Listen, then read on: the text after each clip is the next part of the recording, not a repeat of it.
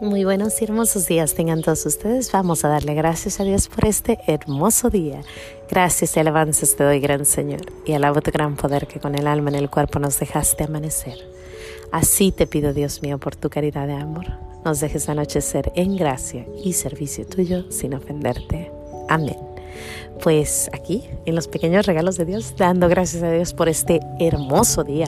Hoy es el día del Sagrado Corazón de María. El Sagrado Corazón de María, hoy lo festejamos, ayer fue el Sagrado Corazón de Jesús, hoy el Sagrado Corazón de María, pero hoy les voy a hablar de otra, otra plática.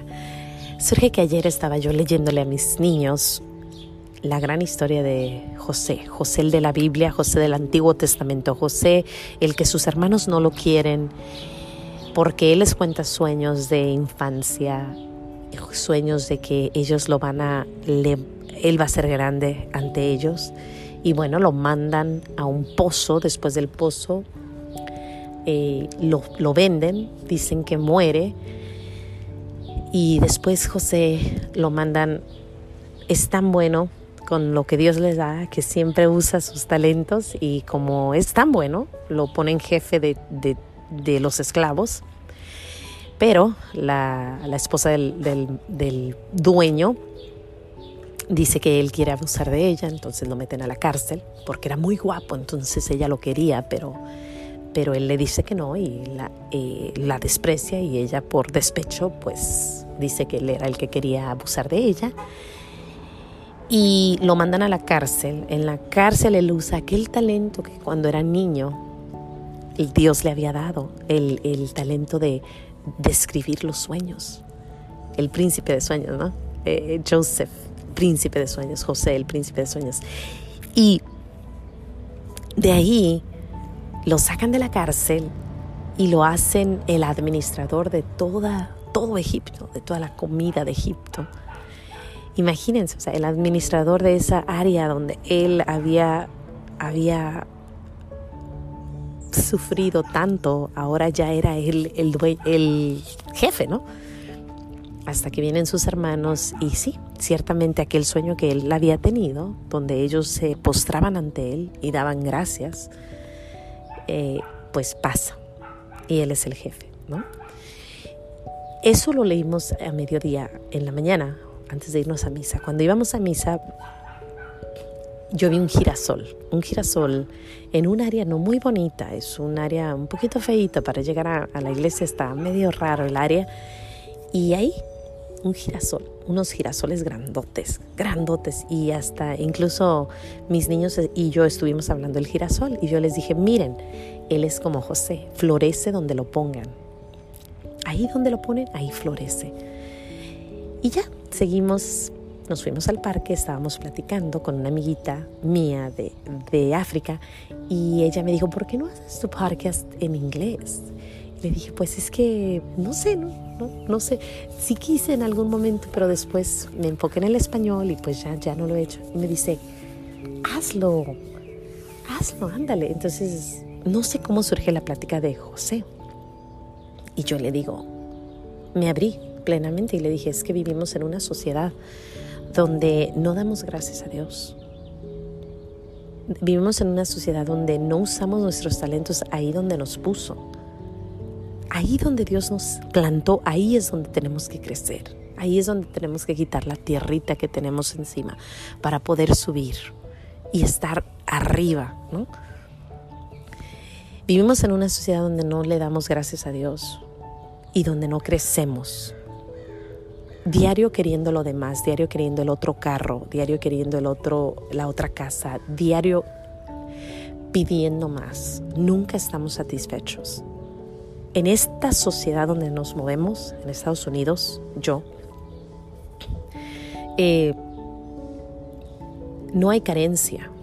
Incluso si eres un, un homeless o eres una persona que vive en la calle, no te mueres de hambre hay muchas personas que te van a ayudar, hay muchas, muchos lugares donde puedes ir a pedir comida. No te vas a morir de hambre.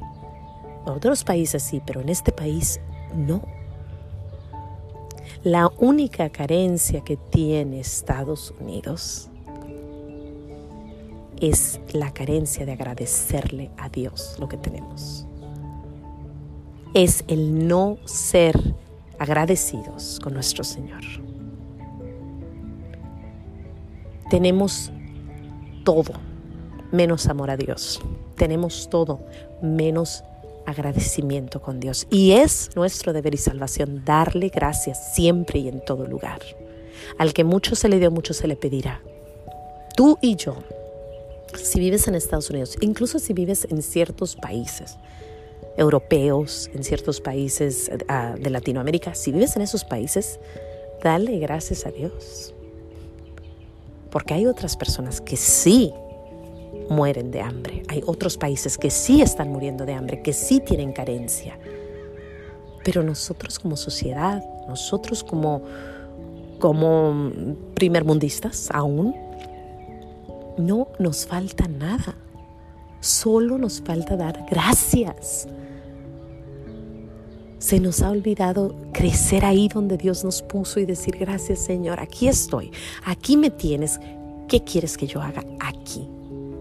Pero es que tienes que salir y ser el, el gran administrador de empresas. Tienes que salir y trabajar. Tienes que salir y no tienes que ir a ningún lado. Puedes estar en una cárcel y usar tu talento. Puedes ser un esclavo y usar tu talento.